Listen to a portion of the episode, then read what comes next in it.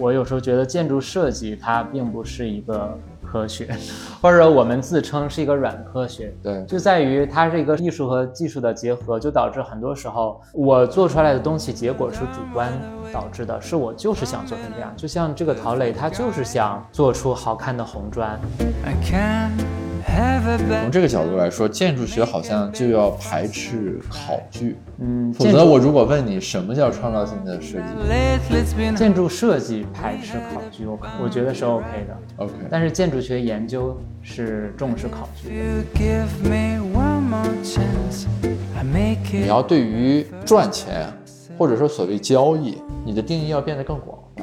比如说，企业家愿意出资资助青年学者的研究，那在我原来的认识里面不会有这种事情，对吧？那你一定是说你给人家创造了什么价值？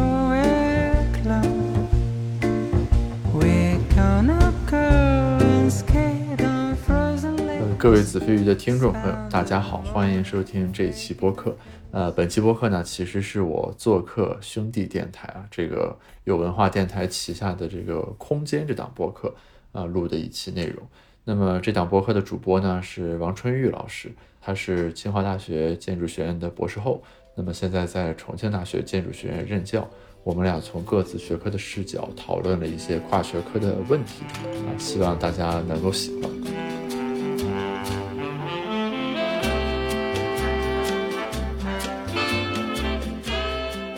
跟盖老师录这个播客啊，我们还是聊一点正经的东西。一般学者在一起讨论的时候呢，喜欢做一些 case study。那我们今天，我前一天准备了个 case，让我们来 study 一下。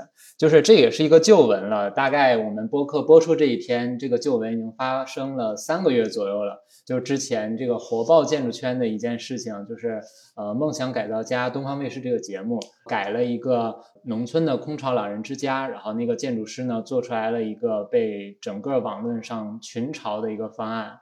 其实这个在我们建筑界的人里面已经有很多讨论了，但是其实我从来没有跟一些跨学科的，比方说经济学学者聊过这件事情。一方面也是想看一下盖老师这种人哈，对于这件事情是怎么理解的；另一方面呢，也希望能从你的专业的角度来讲讲这件事儿。首先这件事儿你大概是知道吧？就是呃，这个建筑师叫陶磊，他其实平时做的很多是那种建构。什么叫建构呢？就是他研究的是，比方说具体某一种设计的那个材料啊。啊，这个材料之间怎么搭接？我怎么样用那个红砖呀，给它砌出来一个花来？这叫做建构研究的人。然后他是央美的老师，他之前做的方案很多都是，比方说那种度假屋，或者说比较有逼格的那种小住宅。所以他这次在这个农村做，很多人就觉得他水土不服。反正你看起来，你觉得观感是什么样的？那个方案？我对那个方案其实没有什么观感，因为我不懂。但是，就是我我在热搜上有关注到这个事情啊，以及就是看到了他之前很多受到大家赞扬的作品，以及这一次大家对他比较 mean 或者说苛刻的一些评价。因为我其实是不懂建筑的，所以说，嗯，你刚才提到大家呈现学科视角，如果从经济学的角度来看，其实我有的是问题。问题就是说，当我们评判一个建筑的时候，要遵循什么样的标准啊？比如说，网友的评论里面有一个我印象很深刻，就是。他们认为，就是说投入的钱的体量和最终呈现的这个效果不成正比，就好像说这个事儿十万块钱我就能给装成这个样，你说你投了那么多，这是一种。然后有的网友是认为呢，就是他只是按照自己想象或者他理解的乡村去做了这样一个建筑，其实他没有真正的把握住大家的需求和偏好。嗯，你后一个想法，我们建筑师也是认可的，就是毕竟大家是乙方嘛，甲方提出的要求，一般来说甲方会给你一个东西叫任务书啊。就是你要根据他的任务书来满足他对于功能和形式的要求，但是建筑师有时候吧，他毛病就是 喜欢自己发挥，然后加入一些自己的私货在里面。他这个方案其实，当然我也是资历尚浅啊，我也是妄议啊，呃，他肯定是想拿它报奖评奖，然后把自己这个方案就是适当的营销一下，让自己的事业上一个新的台阶。因为《梦想改造家》这个节目虽然它所谓是一个家装的节目，其实理论上它应该是以室内。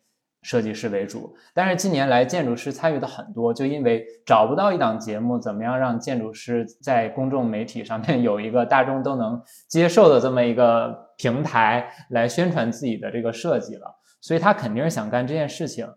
其实也是有点眼红。之前像青山周平啊，这个本间贵史这几个日本建筑师，还有中国的像同济的那个张明老师，他也是做了很多这种所谓什么爆改，什么二十平小住宅，然后让什么五口之家都能在一个很小的空间里住得很好，那些设计是成功的。所以当他一旦有了想爆奖的想法之后，就会做出这种方案。他这个就很像那种你往前推几十年啊，就是呃美国现代主义刚兴起那个时候，比方说有一个大师叫赖特，他做的这个西塔里森那边的这个房子，就是那种空旷的平原上面，然后立起来一些小砖房，那个确实拍照拍起来好看的，也是在建筑史上名垂青史。但是毕竟时过境迁，现在其实大家对这东西不一定会买账。啊，我看那个视频里面，很多人就是一打开这个 B 站，上面弹幕飘过来的都是这个哔哔哔退钱啊，前面骂了脏话啊。你觉得大家对于钱的这个事情，一百三十多万是吧？为什么这么在意？因为其实啊，这个大部分的钱还是由节目组掏的。就这个问题其实是这样啊，就是从我们学科的角度而言啊，我其实是隐隐的替他鸣不平，是为什么呢？是因为我们认为，一旦你要进行评价，一定要先明确标准。比如说，他到底在完成一个什么任务？我我举个例子啊，比如说，你可以理解他在完成一个叫做收益最大化任务，什么意思呢？就总共这么多钱，我们找十个设计师来做，他能不能给出来同样是花这么多钱所能得到的最好的效果？那当然，另一种思路呢？你看，有的网友的思路其实是成本最小化，就是给定这房子最后变成这样的。谁能用最少的钱达到这个效果？啊，你如果是花十万块钱把这房子弄成这样，我没有意见；但你花了这么多钱弄成这样，我就有意见。那还有的标准是说什么呢？就应该请屋主来评判，对吧？因为他是使用这个房子的人，他满意就满意，他不满意就不满意。那再比如说啊，扯得远一点，那一个房子除了它本身的所有者之外，它还有外部性，比如说其他路过能看到它的人，以及它对整个周边环境的影响。那么经济学所希望的是什么呢？就是以上的逻辑无所谓对错，但是我们要先明确你到底在什么逻辑上讨论这个问题啊？这是我认为某种意义上现在的评价和批判对他不那么公允的地方在于，其实大家没有在一个共识层面上去探讨这个问题，或者说没有给他机会来充分的阐释他自己心中他所面临的优化问题到底是个什么问题。但是同样，可能在建筑学的语境下，大家不会用这套话语或者框架来捋这个事情。我觉得经济学你刚刚提出的这个框架，其实比较符合大众的这个认知。因为我看网上的一些恶评，就是基本在你刚刚这个框架之中讨论。比方有人甚至说啊，就是你做出了这么一个红砖房，看起来很土，然后周边的村民的这些乡亲父老怎么看？就觉得哦，你这个你家孩子给你花了一百多万就盖了个这。就是为什么呢？就是因为他用了一个城里人所谓这种原始的侘寂美学的一个东西，放在了一个本来就很原始、很侘寂的这么一个场所中。他认为他是呼应了场地，延续了文脉，回应了这个语境。但实际上，那边人他们所希望的是那个视频里面呈现的，比方说什么欧式洋房呀这种东西。所以这就是一种这个大家认知的错配。因为建筑师又不愿意做那种什么仿古的呀、仿欧的这种建筑，觉得他会觉得这个我好不容易上一次电视宣传自己的设计，结果做了个这。但是呢，其实那个老人他是刚开始有一些坚持的，比方说他就是要做那个，而且还想做个二层，最后建筑师妥协做了一个局部二层啊。然后但后来基本上这个老人就已经放弃了。所以你看没看到最后结束的时候，就大家去验收的时候。啊，那一部分，那部分老人就是去了，每到一个空间就鼓掌，就好，这个好，这个确实好，就是他已经说不出别的话，他只有好，确实好。这说明什么？当他说不出哪里哪里好的时候，他其实就是在表演了。所以我觉得可以清楚的看出，这个老人对这个房子一点都不满意，因为这跟他自己预设的不一样啊。所以这就是说，建筑师有时候吧，就容易自说自话，陷入到一种自我感动。你就举个例子吧，就是。他当时说，这个原来的那个老房子啊，就是一个三合院嘛，说什么空间是混沌一体的，没有空间秩序和空间序列。其实说白了，就是一个农村自建房，你还要什么空间秩序的序列？就是，嗯，他太想把自己这个变成一个大师作品了，还说什么，呃，吃饭、会客、睡觉都在一个屋子，就感觉特别混乱。但实际上在农村这种情况，你就这么说吧，在它那个气候环境之中，其实就应该把这个空间多义的复用，就是一个空间里面完成大部分活动，因为这样节能呀，你就不用每个屋都要生火，都要开暖气。其实这个是我觉得农村的朋友大家留下来的这种习惯，其实是很科学的。再一个就是他这个非要烧这个红砖，你当时有没有注意到这个过程啊？我想知道大家看到他推销那个红砖的过程，又找砖，又嫌那个砖不好，这个过程大家会怎么想？你你从我们的角度来看啊，就是说经济学是想讲求效率，我们比较在意的是说你把多大的精力花在一个有何种生产力的边际上，就是你不能说你精心研制了一款大炮，然后这个大炮专门用来打蚊子。对吧？你可以说我大炮轰炸别的，顺便打了蚊子。但是你如果把你的主要精力放在一个 marginal 的这个改进非常小的边界上，我们认为是不经济的。但这里就有一个问题，就怎么样判断这个事情到底重不重要？可能在他心中这是最重要的事情，对吧？在我们别人看来，这个东西好像没什么差别，你差不多就得了吧，对吧？这里面有一个大家的估值的不同，其实是，嗯。因为红砖确实也是他一贯的设计语言。你说这个让我想到一个什么？就是如果咱们也从这个成本啊，或者说投入产出比这个角度来考虑，呃，它这个红砖砌筑确实带来点问题。这个是建筑学也认为不经济的事儿啊。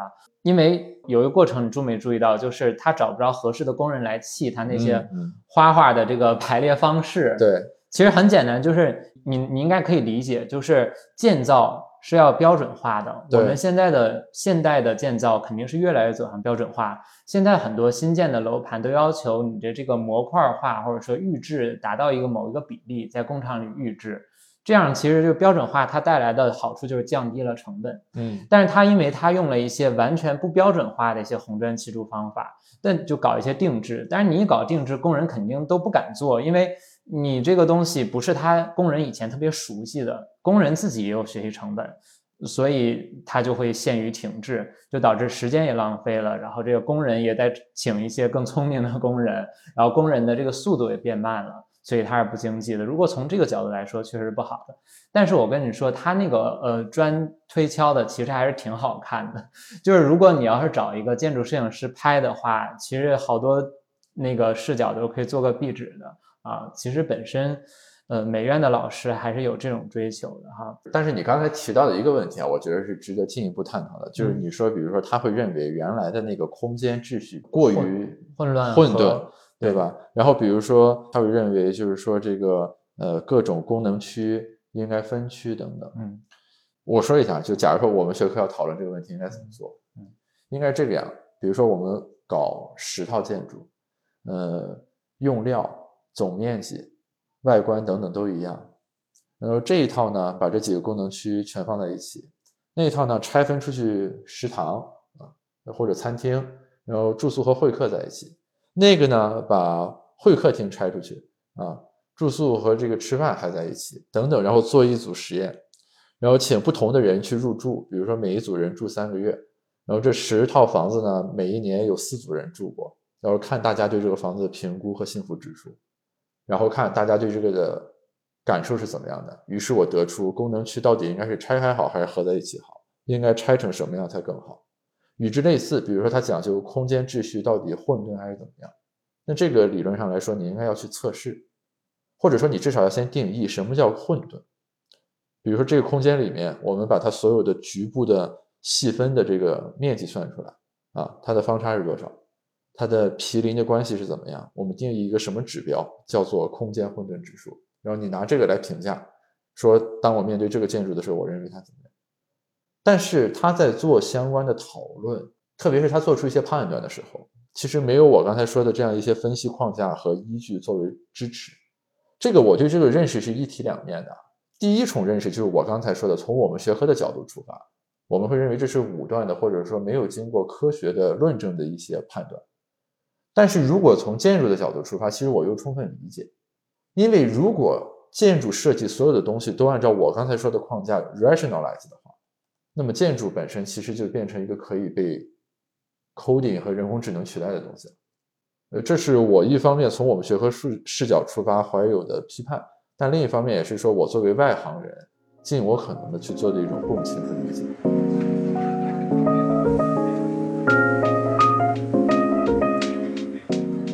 你这个就体现出什么？就是我以前跟你说的，我有时候觉得建筑设计它并不是一个科学，或者我们自称是一个软科学，对，就在于它是一个艺术和技术的结合，就导致很多时候我做出来的东西结果是主观导致的，是我就是想做成这样。就像这个陶磊，他就是想做出好看的红砖，这个无可厚非。啊，所以建筑学它优势，我可以说它是一种结合，但劣势它就很尴尬。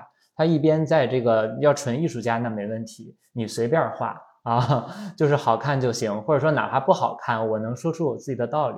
另一边就是纯科学，我就像你刚刚那样，就是我一切都用非常精确的证据的方法来得出的结论，然后来指导我们该怎么做。所以建筑学就卡在中间儿，所以因为我做建筑学的研究，我实践比研究要少啊，主要做研究，所以我们现在也就尽量贴近你刚刚所说这种科学的方式。我之前跟你说过一个，就是我们建筑学的一个研究框架叫循证设计，就是它叫 evidence-based design，就是基于证据的设计。它的思路跟刚刚你那个一模一样，因为他最初是一个叫做 Orich 的一个人，就是在。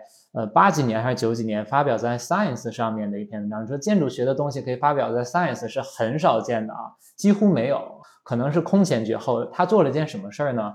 呃，我印象不是很深刻了，大概就是他探索的是那个医院病房的设计，怎么样能更有利于这个病人的疗愈啊？他就做了一个对照组，一组呢就是他的那个窗外对着的是那个树绿树的空间，另一组同一同一层。另一个位置，它那是一个凹进去的一个，就是凹形的这么一个呃建筑布局，它窗外就对着是对面的墙，这两组就对比到底，它当然它设计了一些实验，对比哪个就是疗愈的更快一些，当然结论是窗外一打开是绿树的就更快一些，然后最后就。告诉我们以后做设计的时候，就要多要给病房创造一些这种疗愈的景观，而不是说就是做的密度太高，大家看起来就是外面都是水泥丛林这样的。这就是你刚刚说这种思路。所以其实建筑有时候做科学的时候，跟你们社科的研究方法也比较类似啊。是我们其实有很多这种研究，只是我们没有从建筑学的高度去解读和理解它。我可以举几个例子啊，比如说。著名的这个这个设计就是快餐厅的内部装潢，颜色要尽可能的绚烂，然后它可以使人情绪激动，然后难以长期待在这个空间里，它就比较符合快餐对于这个翻台率啊、人员流动的这样一个要求。这个我们怎么理解？我们是从行为经济学的角度理解，我们就会认为是什么呢？这个我们有个词叫 nudge，就是助推。它专门指的是成本极小乃至于可以忽略不计，但却可以产生巨大影响的事情。就以刚才这个为例，当一个餐厅墙上在刷漆的时候，刷比如说刷蓝色的漆还是刷红色的漆，在成本上差异，我估计应该是相差无几啊。可能某一种颜料会贵一点，是。但是比如说你对于它作为一个快餐厅而言，墙壁的颜色对于整个餐厅的流水和周转率就会有巨大的影响。这就是我们所谓的，就是说你在一个很 minor 艺术上做一些设计，对于整个这个功能的实现也是一种巨大的影响。我猜啊，在建筑的情节里面，其实有很多是类似的可以着力的地方。对，因为比如说，呃，最简单，我胡说啊，什么这窗到底是什么形状的，就诸如此类。同样是这么面积的窗，你把它搞成圆的还是方的，对吧？就诸如此类。那么它就可以对人在这其中的体验产生巨大的影响。如果从经济学的角度来看啊，这是非常好的行为经济学和实验经济学的议题。就是理论上来说，经过这样的一系列的实验，比如说，人群在普遍意义上有百分之七十的人更偏好圆形的窗，那就是当一个房地产商在设计他旗下的住宅的时候，你就应该以七三配比窗的形状，然后这样能最好的匹配人群在普遍意义上对于空间的偏好和追求啊。但是，就我猜，可能从建筑学的角度来说，这就是匠气有些重，或者说。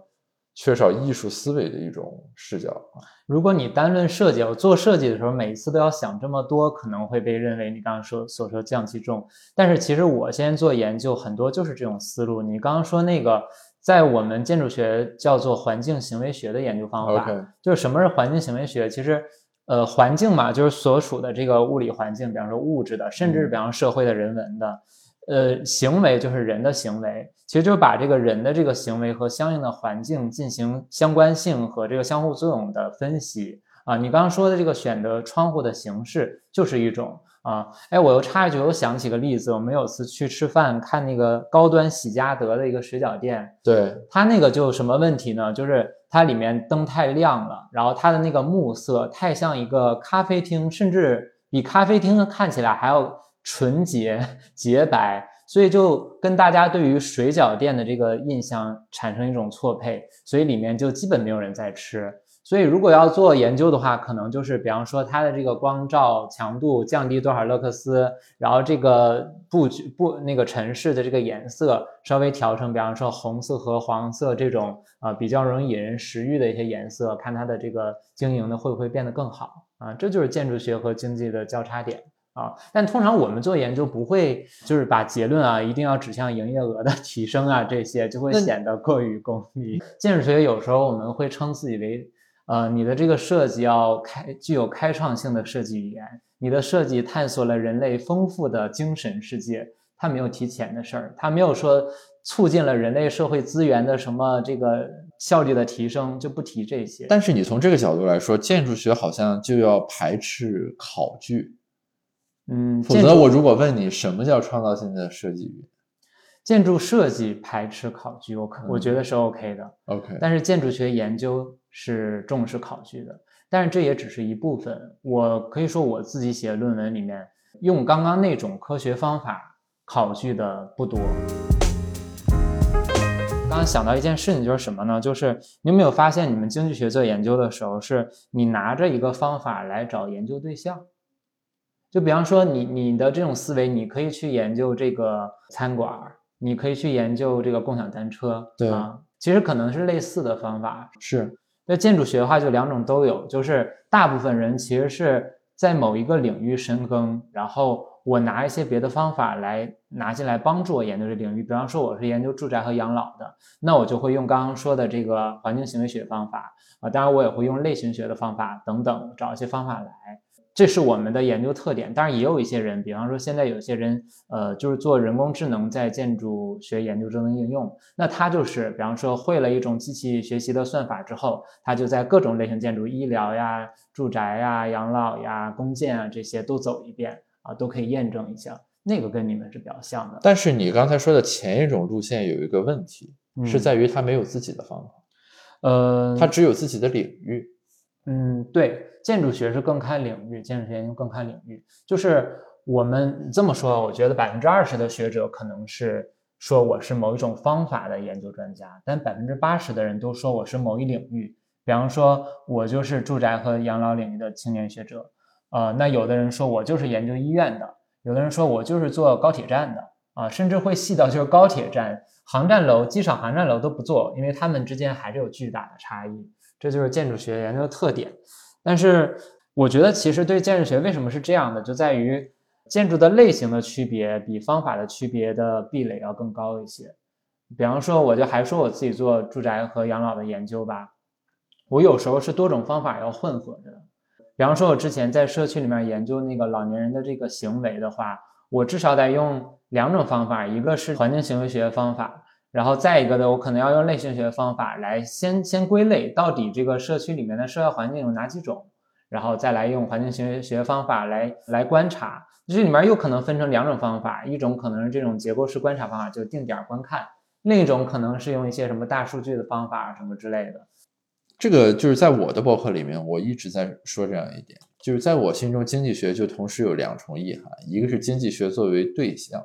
一个是经济学作为方法，作为对象是什么意思呢？就我们这个社会有经济问题、政治问题、法律问题，经济学研究的是经济问题。但是作为方法，经济学强调的就是说它的那些分析框架，比如说我刚才强调的啊，这个对于因果关系的注重啊，对于现事实证据的把握啊，要脱离价值判断来看实证性的问题。其实经济学吸引我的不是前者，就是我没有认为经济问题比政治问题、法律问题更让我感兴趣。吸引我的是后者，是经济学在它的方法论意义上，我认为是在社会科学里面走在前列的，所以我做经济学的研究。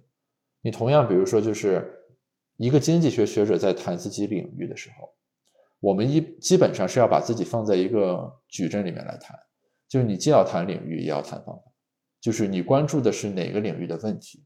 你用的是什么方法？用这两个维度才能框出来一个学者在经济学这个科研系统里面的这种象限啊，因为在我们看来，就是说这两个维度缺一不可，它共同构成了你一个作为一个青年学者的画像。但是我刚才听你说下来，其实我感觉啊，在建筑学领域，可能纯靠方法论意义上的这个定义是不充分的。我不知道有这种，比如说建筑学领域的类型学大师，就是他就专门用这一个方法研究各个方面的建筑学的问题。有啊，比方说我说这个建筑类型学，天大的这个汪立军教授啊，就是建筑类型学教材的这个作者。他就是做类型学研究，呃，我看下来啊，他的这本书他囊括了古今中外各种建筑类型，他没有在说我就是做比方说住宅类型学，但是因为我们我之前我们那个师门是做住宅研究的，我们的方法主要是类型学，所以我们就。更细分做了一个住宅类型学，这就是你刚刚所说的两个框框在一起，然后取这个中间这个交集啊。但是因为建筑学它的这个实践实在是太太重了，实践比研究要重很多，所以就导致大部分我们还是活在这个领域这个框里面。方法呢，只是当你做研究的时候借过来用一下啊。其实这也有它的问题，所以现在像我刚刚所说的环境行为学，有专门有中国建筑学会的环境行为学学会，就是那我们就好好一起讨论一下方法啊，然后方法学明白了之后，再回过来帮自己领域这个进行一些提升和研究。嗯，那我好奇，就是因为我们的出发点会有一些差别，你更从方法出发。是吧？我们更从领域出发，所以这就导致了工作流就会有差异啊。呃，我想先问你，就是比方说啊，你作为一个这个 经济学博后，你每天的这个工作流，比方说从早晨到晚上，大概都是怎么做的？我可以说说啊，这统共就是大概这么几方面的工作，它具体安排不一样啊。第一呢，就是与数据相关的，我是做实证研究的，那就是收集数据、清洗数据、呃，分析数据。观察数据啊，就是围绕它来开展啊。比如说画各种趋势图，我去看这里面有什么值得研究的、值得关注的。我们叫 stylus facts，就是特征性事实，这是一个维度。另一个维度是什么呢？就是你要去思考，你要读文献，然后把握既有的研究成果来看。那比如说我刚才数据里面看到了 A、B、C、D、E 一共五个现象，什么样的框架能解释这五个现象？啊，我能不能再想一个在前人所没有提及的范围里的框架来解释这些现象？这是另一个维度了，就是说对事实你要进行分析，然后形成 insight。还有就是说，呃，要有输出。就是经济学，我认为它的研究方法里面一个很重要的特质，这可能是社会科学普遍的特质吧，就是你要用输出倒逼自己深化自己的研究内容，否则的话，你就在一直纸上谈兵和自己和自己玩。当你要进行，比如说成文或者出去 present 的时候，那么他就会要求你对这个研究的实质内容进行提炼和总结，于是就形成了我们所谓的研究成果，不管是报告、论文啊等等等等。那么最后一方面，我觉得就是与合作者的交流和讨论。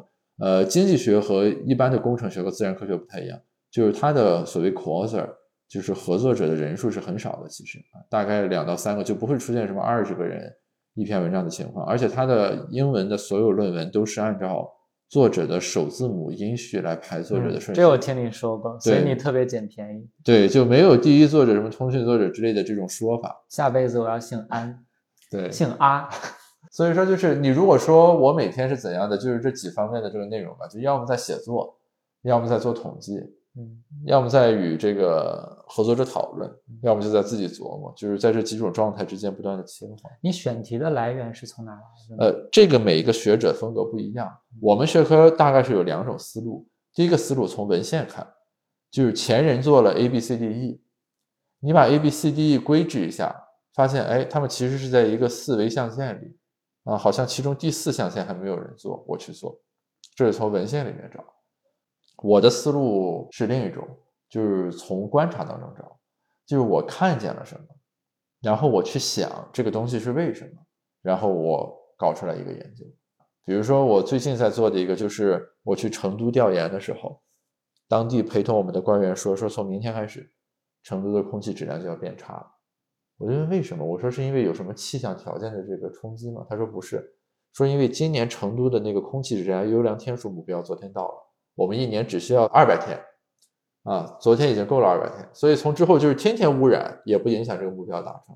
哎，我认为这个很有意思，啊，我就专门做了一个这个研究，就是我们把它叫做呃 gaming incentive，就是说你有一个激励框架，你的下属会在这个激励框架的基础上和你斗法，我们就能看到，就是只要这个一完成，全国所有城市都是这个特质，就空气质量立刻就下来。嗯，我怎么觉得你研究题目的来源来自于跟朋友吃饭喝酒呢？对啊，这就是一种观察的方式。你看我们就不一样，我们取决于接了什么项目。比方说啊，这个就去年疫情期间的时候，呃，我们接到了一个项目，就是有养老院发现自己防疫设计不过关啊，这个上面检查了说你这个很容易这个院感，就是交叉感染，就问我们怎么样提升这个防疫设计啊。所以我们这个时候我们的工作流就不像你，比方说是从那个观察呀，或者从文献怎么来，我们就是从外部请求过来，所以这个时候我们就会先查文献。先看已有学者东西，然后在他的这个催使之下，然后再出去调研，就看看有一些做的比较好的是什么样的，然后市面上做的不好是怎么样的，给它归归类，然后发现其中的问题。发现问题之后，我们再做一些简单的模拟实验，就是怎么样可能能保证它不容易发生院感，然后再进行实践，实践了之后再看效果。然后最后得出结论，基本上这一篇文章就出来了。所以你发没发现，我们都是这个任务驱动型的，就是研究不是我们做事的起点，而是我们做事的中间的部分。我比较好奇啊，就是那如果没有人来给你们课题或者项目的话，你们自己就不去 initiate 这个研究？基本上啊，你看，比方说我现在主要做这个适老化改造和改造型养老设施。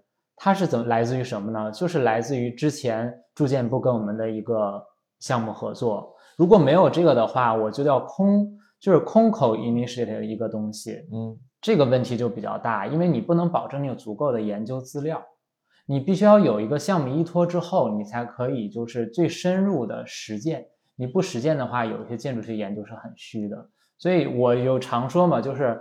我觉得我的领域啊，对工作能力的要求比研究能力要高，就是你得能找到项目，对，就是这么简单。呃，同时啊，就是研究很多时候它并不是单纯的研究，就都跟实际挂钩啊，这就是应用的这个工科，尤其是建筑这种看得见摸得着的学科的特点。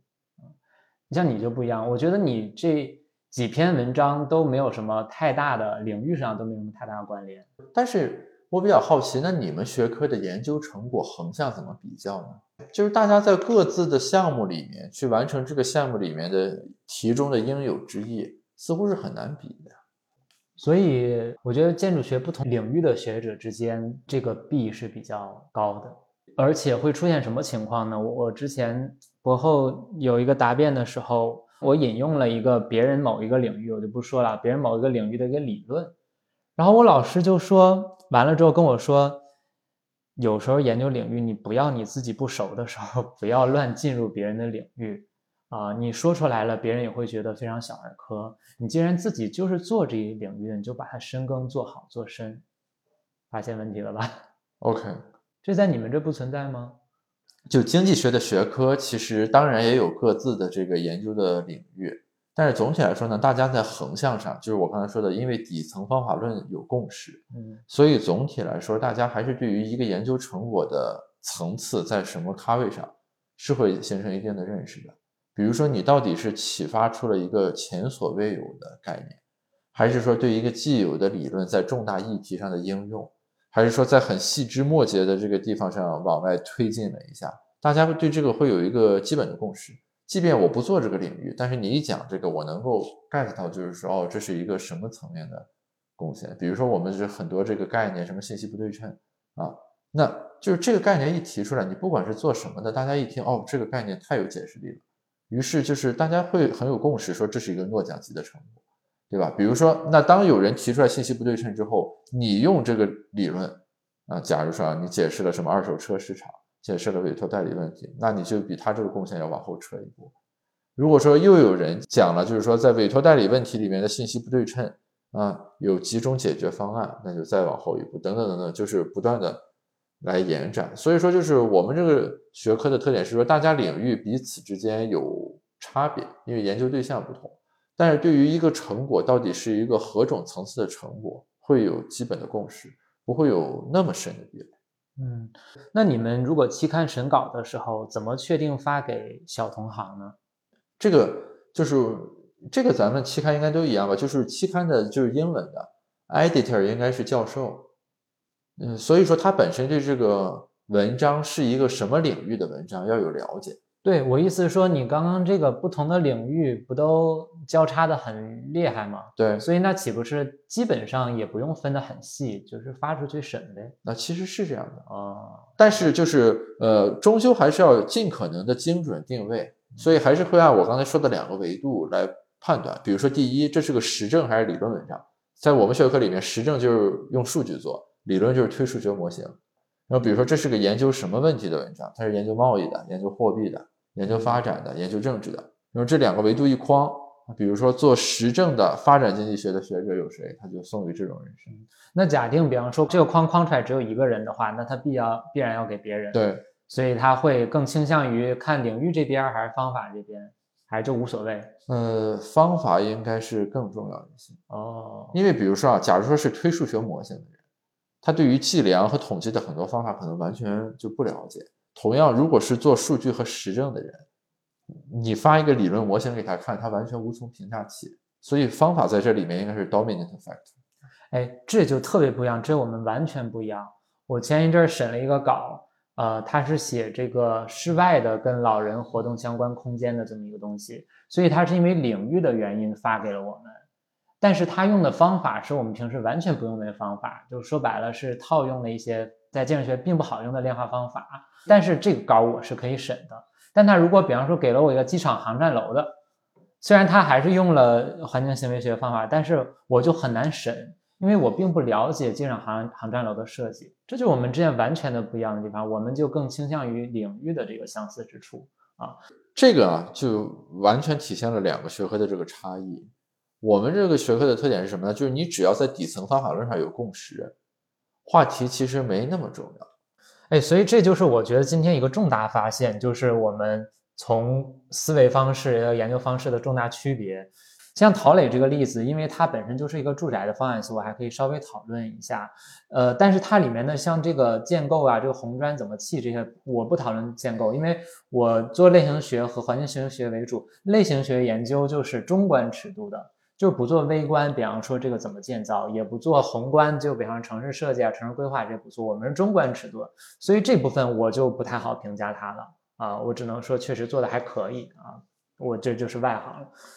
你刚刚说的这一点，其实是我这几年做科研一个很大的感受和收获，就是科研的很重要的一点，其实是在于你不断的认识你的学科的过程。就很多人可能以为，就是说，在做一个学科一开始，我是先了解了什么是经济学，所以我做经济学。然后你了解了什么是建筑学，所以你做建筑学。其实不是这样的，是说在最一开始，你有一个基准点，或者说是你的假设，决定你走上了这个科研道路，投身于这个学科。但是在这个做的过程中，你会不断的重新发现这个学科到底于你而言意味着。就好像在有的人眼中，经济学可能就是一个理性的框架，对吧？那对个体行为的把握，那在有的人眼中，它是一种关于资源分配的学问；有的人眼中，那比如说于我而言，我认为它是社科领域的这个基础设施。所以说，就是在做科研的过程里面，研究内容本身当然是一个方面，我们有一篇一篇的文章，一个一个的项目，但其实是在整个过程里面，你在不断的深化。第一，你关于这个学科到底是什么的认识；第二，是你与这个学科的关系，或者说我们用功利主义一点的词汇，就是你作为这个学科的一个 input，到底能给它带来什么？前面其实我们是研究学科的事情。啊，后面我们就要聊一下我们盖老师这个人了。哦，还有这么一个部分的。哇，这一部分在我这个脑海中预设之中，至少占了百分之五十以上，好吧？因为我觉得你跟别人的沟通哈，比方说你跟曹宁聊天哈，你跟这个张林聊天，你习惯性是先否定。你有没有发现，就是别人说了个什么东西，你不是那种 yes but 的句式，你如果要反对的话，你马上反对；你就算是有所肯定的话，你也先否定。你发现你这个问题了吗？嗯，这个是播客的需要，为什么呢？因为这样比较方便把天儿聊下去。嗯，但是你不觉得？因为我一般是都会先尽量肯定，给彼此最大体面。因为有时候你这样的话会让天儿聊不下去。比方说你跟严成峰聊这一期，你看聊剧本杀这一期，就因为你 这个咄咄逼人的盘问式、答辩式的一种问法，就导致大家总觉得天儿没聊下去。虽然我知道你跟严世峰关系好，你们其实天儿是聊下去的，而且你觉得效率是比较高的。但是那个画风就非常诡异，就是你这个性格是怎么养成的呢？这个是大家各取所需的，我觉得。嗯，你你你从什么时候开始是这样的？不是这个是有一个转向的，就是在一段时间里面，就比如说大学打辩论的时候吧，可能就是在各个场景下都是说从否定的角度出发。但后来我认为自己在大四到读博期间有一个转向，就所谓从批判到建设。就任何一个事情，你首先要想的就是它怎么为你所用。所以说，其实你从这个意义上来讲，那播客里面，我为了让对话能够比较有生机、活力的继续下去，其实是表述的方法和自己平时在生活中会有差别啊。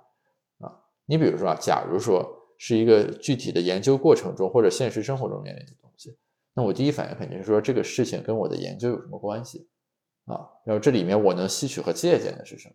然后我去做，因为。很多时候，这个信息的输入项以及与之相关的人和你没关系，你没有必要去质疑人家，对吧？你质你的质疑就是对他也未必有帮助，对你也没有什么好处。这种时候你要充分的吸取和借鉴。但是如果大家关注我的播客，你就会有一个发现，就是我录播客其实比较喜欢找比较熟的人啊，就是不至于聊翻脸了，或者让人家感觉不尊重的人。那在这样一种情况下，以质疑和提问的视角。去进行对话是比较有利于这个对话进行下去的。如果说对方说了一个观点，我就总结一下，说刚才这个观点说的真好，我很有收获。我的收获是以下几点，这个对话就变成了就是一节一节一节的了，它就不是一个连贯性的了。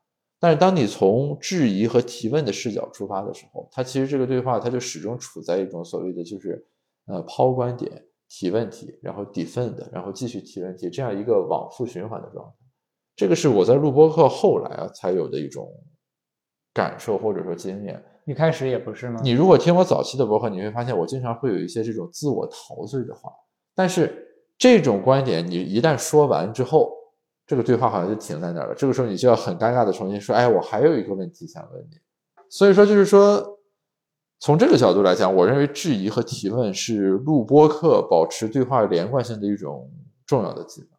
哎，我们俩好为人师这个程度还是有高下的哈。这个盖老师 好为人师的这个程度还是比我要高于我的，没有远低于王老啊，没没，还是在我之上的。那你既然聊到了辩论呢，我就好好掰扯掰扯。所以你觉得你这些所谓也不一定是陋习啊，你这些习惯是当时辩论留下来的吗？对我感谢辩论对我的培养，但是它也有些桎梏。好在我觉得我没有打很久。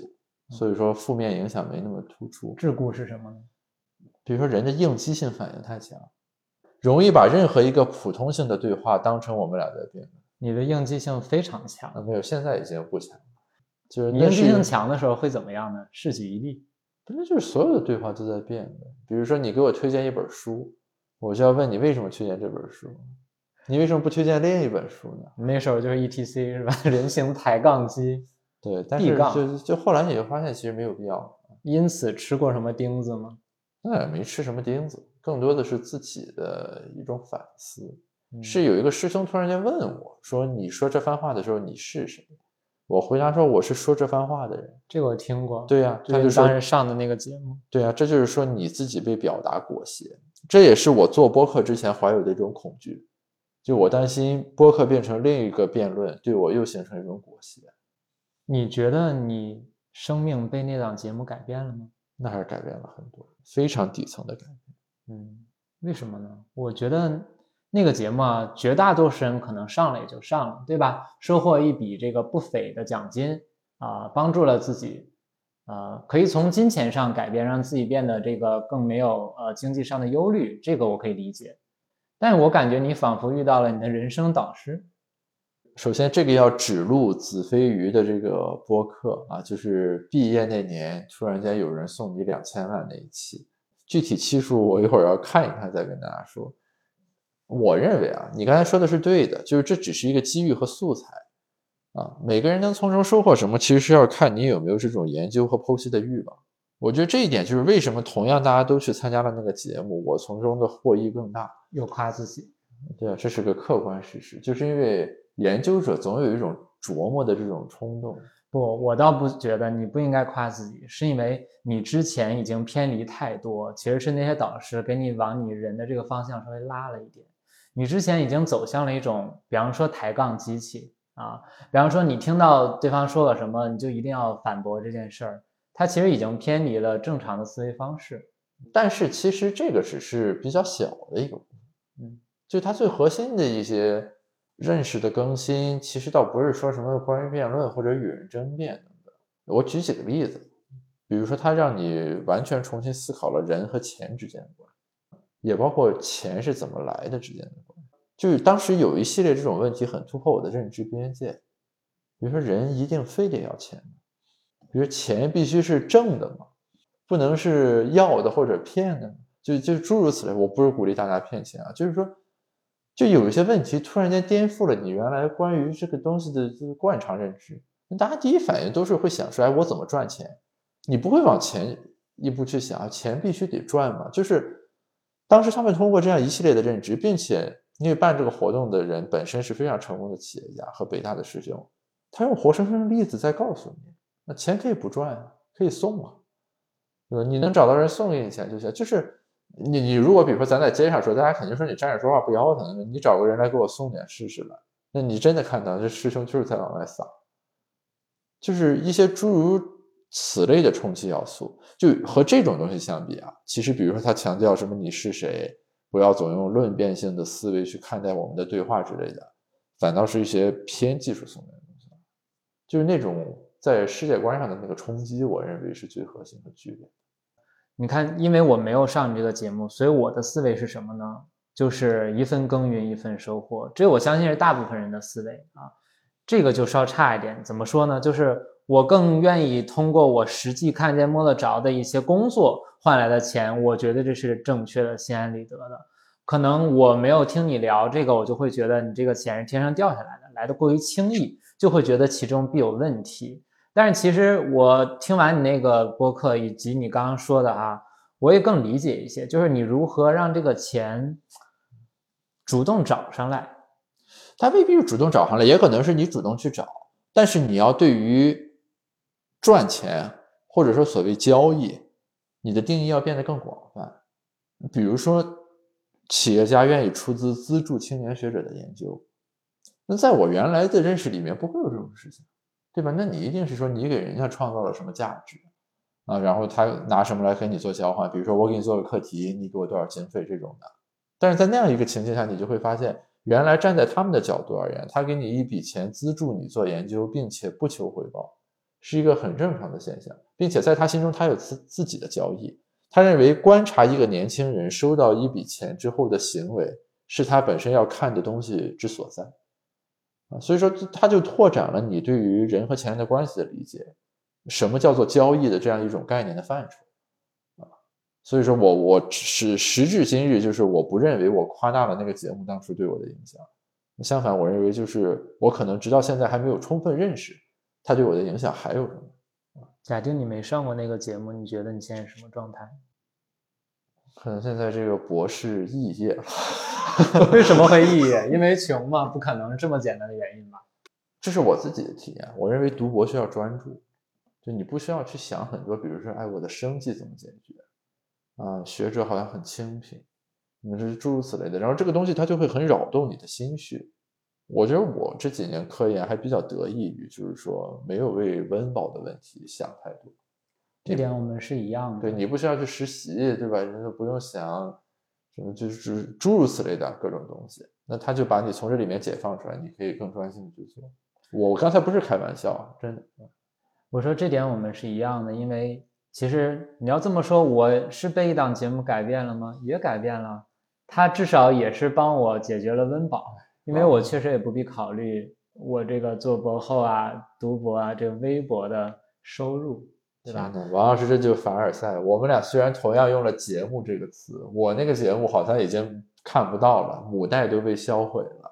王老师这个节目到现在还在 B 站上有源源不断的高能 cut 重新反刍和令人回味无穷。那你要这么看，同样是节目，它对你那个影响是底层的，但对我这个影响只是表面的。它没有影响我任何人生轨迹和我看世界的方式，最多比方说了解到了这个行业是多么的这个 花花世界，以及我并不想探寻它。嗯。你从这个角度上来讲，确实是，但归根结底，它也不能改变王老师是一位大红人，而我是一个素人的基本事实。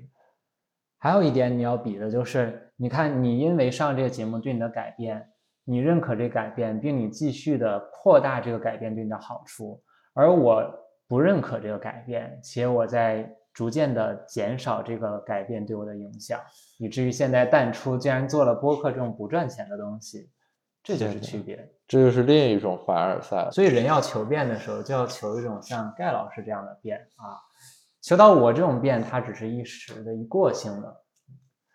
就是听众如果听到这里，就能够充分的明白王老师为什么能成为具有网络声量的这个著名的青年学者，以及登上很多非常尊贵和体面的综艺节目，而我却只能在这里这个。啊，空手书斋在做一个研究人员的同时，通过播客这种形式来发发声，差别在哪呢？对吧？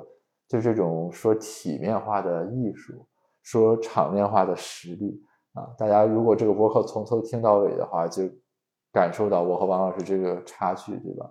云泥之别。你这种阴阳怪气的能力，是否也是你当时辩论留下的辩风呢？那也有可能。我觉得，如果国内什么时候办一个阴阳怪气综艺大赏，那时候我可以考虑去参加一下。哎，真的，因为你那时候你不是跟我说过你打三遍还是几遍是吧？对。哎，你抬杠机为什么不打二遍呢？这可以反驳一切呀。北大是。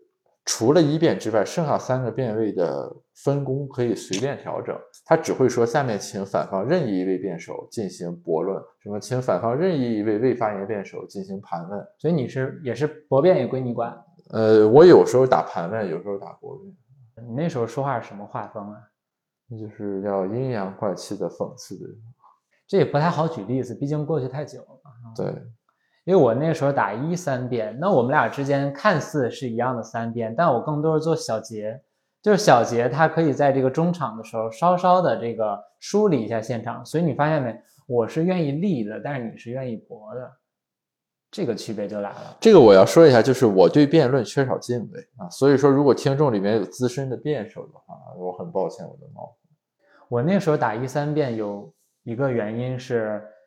没有你这种自动抬杠的这个反应之快啊，所以我就只要立。还有一个就是我自己底层的性格，就是我愿意做一些麻烦事儿。比方说，我那个时候为什么要做一辩？因为没有人写立论，就这么简单的道理。然后为什么我我之前就算打一辩的时候，我也是这个质询的人，就我不是接盘的人，我是质询的人，因为没有人想设计问题。嗯哼，然后我又是一个非常勤奋、愿意设计出像树状图一样各种各样的问题，在场上能解决他回答的任何一种情况可能性的一个人。你看，这又是我们底层性格的投射了。你是一个，我不好评价啊，反正我终究是一个建设的人，但你是一个批判的人。那王老师非要把我置于批判的位置上，在这个客从主辩，我也就不便反驳了。明白。你当时辩论一共从开始打到这个不干了，用了多久啊？应该从高二到大二，一共四年，这不也挺长的吗？你还说很短？不是，那个高中其实打的很少，总共打了两场比赛的。对，高中那不算，那也就是大一、大二，对吧？啊，那跟我是一样的。嗯，我是因为我当时对我的计划清楚，就是我的活动要在大二下学期结束那一刻一切停止，这样才不会影响到我的成绩啊。因为我辩论的时候，我们那时候辩论。是基本上大部分课都不上的啊，期末特别辛苦。这个大家是共同的，我们就是刷夜，然后第二天起不来。但是我记得你之前就特别得意自豪的说，我什么前一天晚上刚拿到什么题或者什么论，第二天就能获胜。这个就是我想说的，就是说，我们当时大家筹备辩论的时候，其实大家是有不同的分工。比如说，有的人是要负责查资料和立论，有的人是说立别人立好了论之后要来给你讲，然后你去贯彻。我主要是属于后面一部分。那后面一部分呢，这个工作就是说，你尝试的次数多了之后，你会隐约感到它有一点匠气。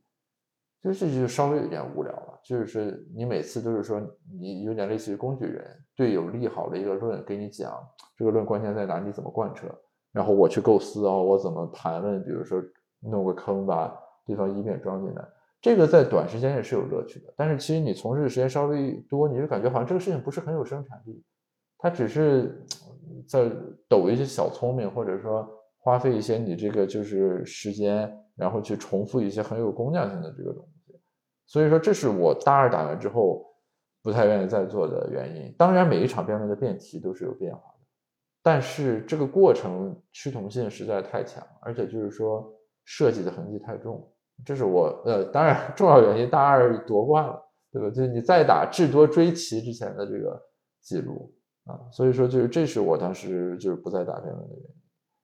你包括就是。我当时所很警惕的自己一些那种习惯性的表达，就是你拿了个论来我跟人家说那种东西。后来我看奇葩说以及一些知名辩手，他们在跟人交流的时候，经常会呈现出这些特质。哎，这个有些冒犯，就不说具体。是这样的，没事。对，但是大家也有这种感受嘛？啊，就我当时还是自己不希望自己变得太辩手啊，就是我觉得是不是培养体系的区别？我觉得。你辩论这个筹备的过程和你对于这个辩手工作的理解跟我是完全不一样。你假如说我是一辩，对吧？但我不单不管打哪个辩席，前面就准备的这一部分都非常重要。我所认为最大的意义就是在准备过程中，你对于这个资料的理解，对吧？你对于不同观点的对。但是这个我们是有测试的。我们当时面临的问题是什么呢？就我们最一开始是这样，就所有人一起讨论。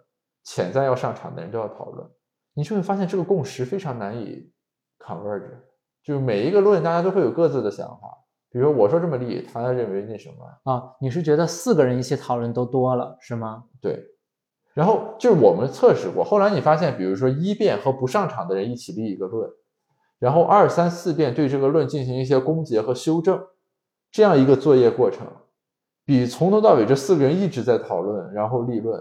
啊，效率要高很多，而且至少它是可达成的。因为在初期，我们经常面临一种很恐怖的情况，就大家比如说周六比赛，从周一讨论到周四还没有立出论来，因为大家一直在吵。然后周五临上场之前，只好匆匆忙忙凑了个论，周六开始打。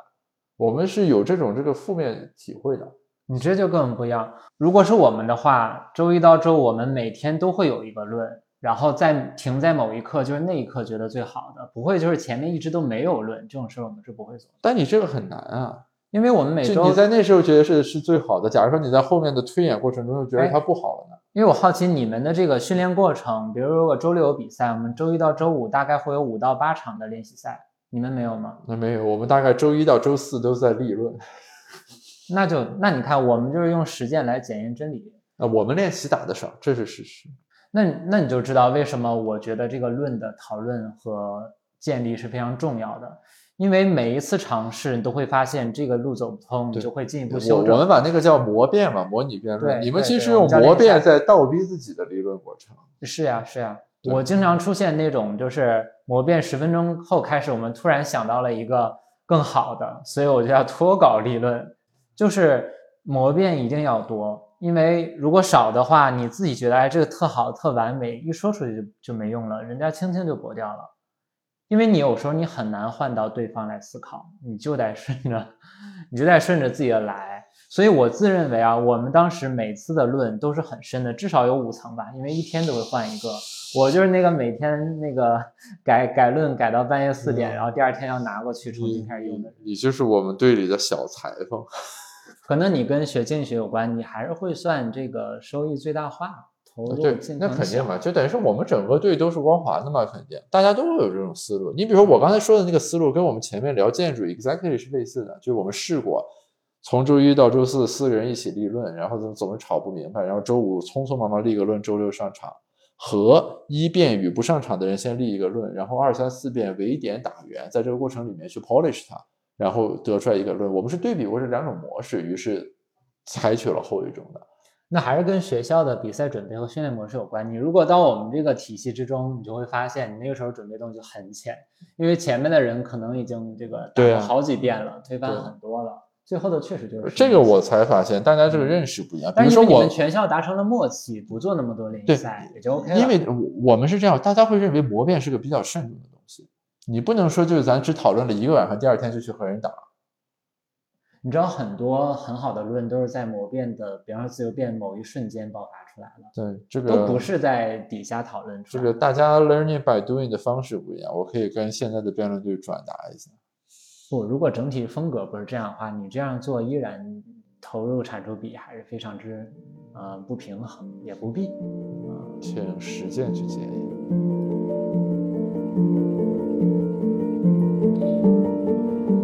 感谢各位听众朋友的收听，我们下期节目再见。